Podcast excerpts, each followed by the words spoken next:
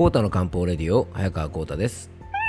この番組はアシスタントの猫林さんと2人でお届けいたします。猫林さん今日もよろしくお願いします。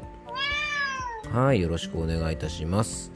えー、昨日はね猫林さんあの映画を見た後ねイオンモールをねちょっとブラブラしてまあゆっくり日曜日過ごしていたんですよね。うんまあ、ちょうどね、まあ、土曜の牛の日だったということもあって、えー、昨日はですねイオンモールでそのままあのうなぎを買ってですね、まあ、お家で食べたわけなんですけど猫バスさんでもあれだね最近のあのスーパーで売ってるうなぎというのは本当ねクオリティが高いですよね。うん、なんか本当にねちょっとレンジでチンと温めて食べただけなんですけどかなり柔らかくてねあのなんか美味しく食べれたのでやっぱなかなかね今はこうねスーパーのああいったうなぎなんかも侮れないですよね。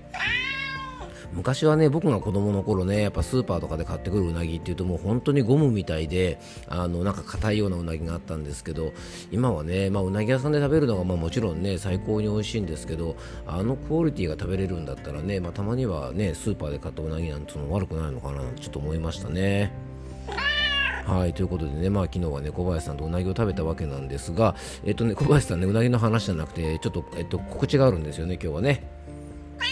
はい、えっと、今日はですね、えっと、本日8月1日のですね、えっと、火曜日の、えー、お昼の1時半ぐらいからですね、1時40分からかな、えっと、ラジオ番組の方に出演いたします。えっと、FM 甲府というラジオ番組のね、えっと、お昼の番組、月中という番組の、えー、健康情報コーナーに出演して、えー、ちょっといろいろお話をさせていただきますので、えっと、FM 甲府はね、えっと、山梨県のエリア外からでもインターネットでね、聞くことができます。えー、FM 甲府のホームページから、えー、そのままね、ラジオを聞くことができますので、まあ、スマホとかパソコンとかで、えー、お時間がある方は1時40分から、えー、ラジオ番組に出演しますので、えー、よかったらぜひお聞きください。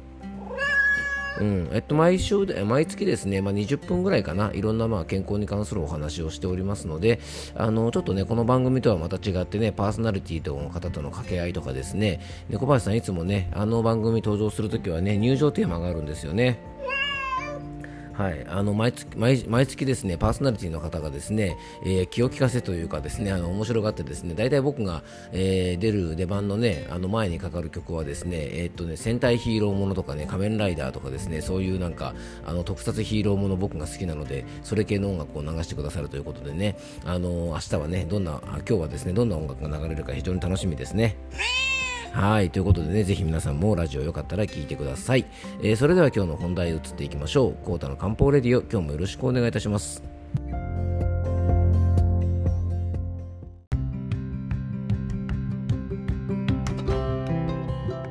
はい、えー、それでは今日のね本題に移っていきたいと思うんですが今日はですねメッセージをねあのいくつかご紹介してい、えー、きながらですねまあ、ちょっといろんなお話をしていきたいなと思っております、えー、まずはですね養生ネームニコッチさんからのメッセージです、えー、ニコッチさんいつもありがとうございます。はい、えー、コータ先生猫林さんこんにちは。はい、えー、初中お見舞い申し上げます。まあ、本当暑いんでね、初中お見舞いって感じですね。ありがとうございます。えー、大変、大変遅くなりましたが、えー、未来ちゃんぬか漬けのアイデアをありがとうございます。魚の切り身やスルメイカはまだやっていないですが、えー、お魚やお肉をつけるときには、ぬかを分けてつけたら、そのぬかは廃棄した方がいいと聞いたので、ぬかを分けてチャレンジしたいなと思います。ぬか漬け、かす漬け、どちらも美味しいですね。年齢とともにそういったものが美味しいと思うようになりました。えー、食用場で少しでも暑い夏を元気に乗り切れるといいなと思っています。ということでね。そう。ぬか漬けかす漬けね、まあ、非常に美味しいですよね。うん、そう。魚のねあのかす漬けとか味噌漬けとかってね。まあ小さい頃はですね出されてもまあときめくことはなかったんですが、まあ、最近はねあのお魚なんかもねかす漬けとか味噌漬けなんかはですねもう見るだけでもときめいちゃいますよね。うん、やっぱ子供たちにはですねあのかす漬けとかねぬか漬けの魚の美味しさというかですねあの破壊力はね多分あれ伝わってないですよね。うんお猫林さんに季節するね、やっぱ美味しいもんね。えー、ということでね、年々そういったものがね、あの美味しく感じるようになりますね。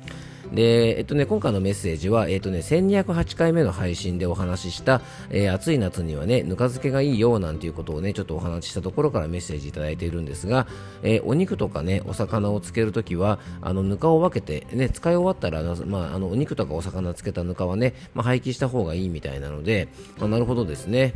まあ、でもぬか、ね、猫林さんね、ぬか林さんじゃないね、ぬか林さんってね、ぬかにつけてどうするんだって話ですね、猫林さんもね。ごめんなさいね。そう、でも本当ね、ぬか漬けのね、あの白いご飯とお味噌汁、まあ、それに僕はね、もうあの焼き海苔なんかがあればもう何にもいらないですね。まあ、そこにね、もうしらすなんかあったら大満足で、まあ、そこにね、さっきちょっとお話ししたようなね、パリッと焼かれたうなぎなんかがあってね、それが白焼きなんかでね、わさび醤油をね、軽くつけてオンザライスなんかした日にはですね、もう本当にね、うん、まあ、かなり贅沢ですね。全然シンプルじゃないな。まあまあ、でもね、あの本当にあの美味しいぬか漬けってね、あのある意味本当に贅沢な食べ物だなと思うので、あの皆さんもね、この暑い時期、ぜひぬか漬け食べてみてください。えー、ニコッチさんね、いつも本当にありがとうございます。えー、続きまして、えっとね、養生ネーム、花鳥風月さんからのメッセージです。えー、花鳥風月さんね、あのメッセージありがとうございます。えー、オージャスコータ先生、かっこ笑い、はじめまして、こんにちは。はい、えっと、オージャス早川でございます。はい、えー、養生ネーム、花鳥風月と申します。早々ですが、1228回のを拝聴して、なるほどと腑に落ち、メッセージを送らせていただきました。最近夕方になると足のむくみが気になっていました、えー、今年に入ってから更年期の症状かっこホットフラッシュや中途覚醒などがあり、えー、むくみも更年期かなと思っていましたしかし最近の気温上昇から一日中エアコンをつけた生活が続いていたため体がすっかり冷えていたのかもしれません。水分を取ることばかりを優先しほとんど汗をかいていませんでした。そこで手軽にできる足湯をしてみました。お気に入りの入浴剤を入れ大好きな本を読みながら足湯。20分を過ぎたあたりからじわっと汗がにじみ出てきました。30分ほど行いなんだかすっきり湯船に浸かれない時は足湯をしてこれからも自分の体をいたわってあげたいと思いますえー、かっこ体が冷えすぎないように3つの首を温めたりとか、えー、薄手の腹巻きをしたり服装も、えー、工夫してみますえー、毎日の配信、コータ先生の日常のクスッと笑える内容や漢方的養生法など生活に役立つことも多く楽しく拝聴しています。暑さはまだしばらく続きそうですが、コータ先生もどうぞご自愛ください。えー、追伸ごはみその京子さんとの YouTube アーユル漢方ラボこれからも楽しみにしています、えー、コータ先生のインスタの毎朝のストーリーズも実は楽しみだったりしますえー、ということでね、花鳥風月さん、ね、雅な養生ネームでメッセージをいただいて本当にありがとうございます。あのむくみがね気になっていたところ、まあ、1228回目の配信でお話しした、まあ、すっきり汗をかくための養生をね実践されたということであの少しでもねむくみ対策のお役に立てばと思います、まあ、これからもね小林さんねあのくすっと笑っていただけるようなねうん、くすっとどころかですね爆笑の渦に巻き込むようなあの内容にしていきたいと思いますので、ね、なんかどこを目指しているかよくわからなくなってきましたが、まあまあでもね、あの楽しい番組をお届けできたらなと思っております。あの少しでもね、楽しんで聞いていただけたら幸いです。えー、YouTube のね、ああゆる漢方ラボの方もね、ご覧いただきましてありがとうございます。本当ね、これからもぜひよろしくお願いいたします。まあでもね、花鳥風月というのは自然界の美しいものっていう意味なんですが、自然界のねこう美しいものを眺めたり体感するっていうことはね、まあ、本当にこれ何よりの養生なんですよね。あの連日ね、あのもうすごい猛暑なんですが、まあ、こういう猛暑の中でもね例えば朝のまだ涼しい時間帯に、まあ、風が吹いたりした時のね涼しさとかあの、課長風月さんもね、あの、ご覧いただいているとおっしゃっていたインスタのストーリーズにね、よくアップしてるんですけども、僕が。あの、近所にね、佇んでいる、まあ、カモのね、様子なんかを見たりとか、まあ、そういったものを感じたりするとね、気持ちがすごく落ち着くんですね。で、自然が持つ美しさとか、えー、っていうね、まあ、意味の花鳥風月なんですけども自然の反対は不自然ですが、まあ、不自然なものではなくてですねナチュラルなものが持つ、まあ、美しさや、まあ、素晴らしさがあるし暑い時でも日陰にいてねこう風がねあのこう夜ねそよぐ時なんかはあのこの気持ちよさはですねエアコンの何倍にもこの気持ちよさって感じると思うんです。あのぜひね毎日暑いですが、まあ、こんな時こそですね自然の美しさをぜひねあの心の癒しと感じてほしいなと、まあ、花鳥風月さんの養生ネームを拝見してあのちょっと思いました。でね、そう、あの、インスタのストーリーズにはですね、僕がね、あの、飲んだくれてる姿とかね、ね、あのうちのねあの猫をですねもふもふしたりとか猫とイチャイチャしてる姿とかですね、まあ、本当どうでもいい投稿なんかもよく登場してきますのであのよかったら皆さんもねインスタのストーリーズ覗いてみてください。はい。えー、っと今日ご紹介する最後のメッセージです、えー、続きましてね養生ネームトムとジェリーさんからのメッセージです、えー、コータさん猫林さんこんにちは。えー、今日の配信1232を聞いてこの投稿を思い出しました。えー、ムカつく人にムカつかなくなる方法という、えー、お話で、えー、その人の頭にチューリップが生えているのを想像するという方法が、えー、この動画の中では面白いなと思いました。嫌なことをされたり言われた時にとりあえずチューリップを想像してみたらいいかもしれないですね。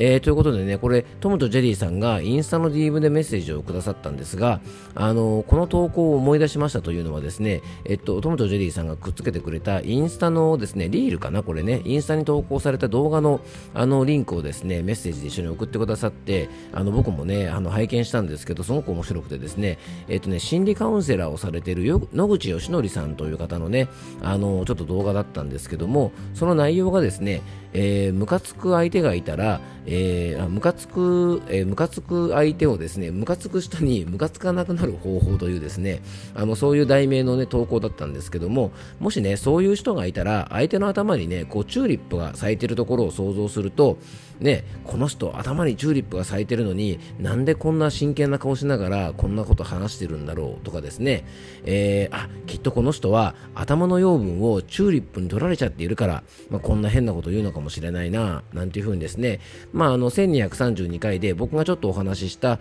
まあ、嫌なことをねあの面白い話に変えて人に伝えると、まああのね、嫌なこともね嫌じゃなくなるよなんていう内容とねちょっとこう近い感じですよね。まあ、頭にチューリップが咲くっていうとですねあのおそ松くんとかねあのおそ松さんに出てくるあの旗棒みたいな感じですよね。でその動画にはですね頭にチューリップという方法以外にも、えー、イラッとくるような相手にイライラしない方法として、えー、その人にねあだ名をつけちゃうなんていう方法もね紹介されてましたこれね実はある方がネチネチ細かいこととか夢ばっかり言ってくる上司になんかねネーミングをしたそうなんですねでそのねネチネチ闇を言ってくる上司が見た目が半魚人みたいで見た目が半魚人みたいってすごいですよねどんな感じなのかなで、あと西郷隆盛にも似てるということで、半魚人と西郷どんで、半魚どんというね、あだ名にして、ネチネチ言ってきたら、ああ、半魚どん、今日はご機嫌斜めだな、とか、半魚丼今日も口パクパクしてるなとかもうなんかその人のね存在自体をギャグにしちゃうということなんですね。まあ、でもね、半魚人みたいな西郷隆盛っていうのもなんかすごいですね。なんか、うん、想像を絶しますね。うん。まあ、でもね、あのこれもね、イラッときた時の事柄を笑いにしちゃうっていうね、まあ、とっても上手な方法ですよね。あのトムとジェリーさんね、僕がお話した内容の、まあ、具体的な実行法についてね、要は嫌な嫌なこととかも笑い話にしちゃうっていうことの、まあ、具体的な実行方法をね、教えてくださってね、本当にありがとうございます。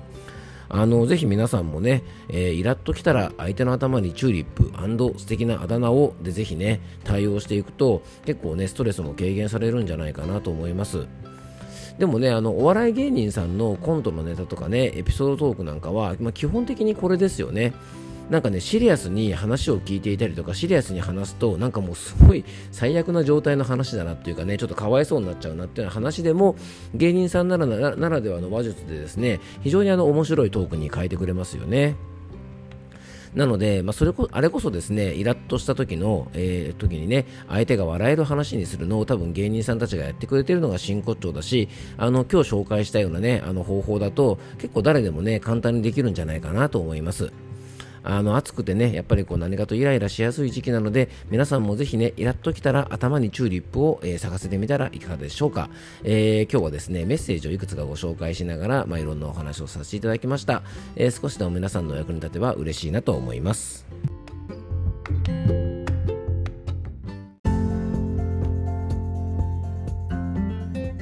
今回もクロージングのお時間です。えっと、今回はですね、メッセージを3つ紹介しながらね、最後はちょっとこうイラッときたりとかね、あの、ちょっとムカついたらっていうとね、ちょっと言葉が荒っぽいんですが、まあそういう時はね、相手の頭にチューリップでも咲かせてしまったりとか、えー、面白いあだ名でもつけてね、あの、笑い話にしちゃおうっていうね、ちょっとあの、前お話ししたのの続きのようなお話となりました。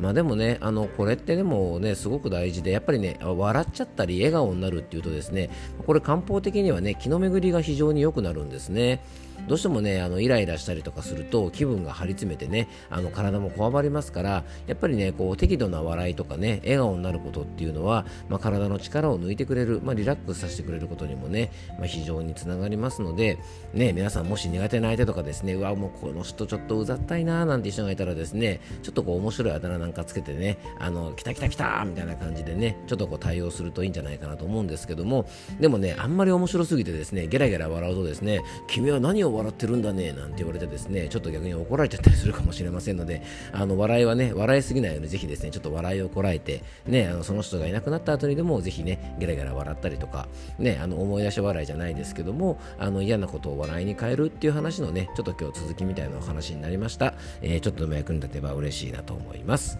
えー、今日も聞いていただきありがとうございますどうぞ素敵な一日をお過ごしください漢方専科サーター薬房の早川浩太でしたではまた明日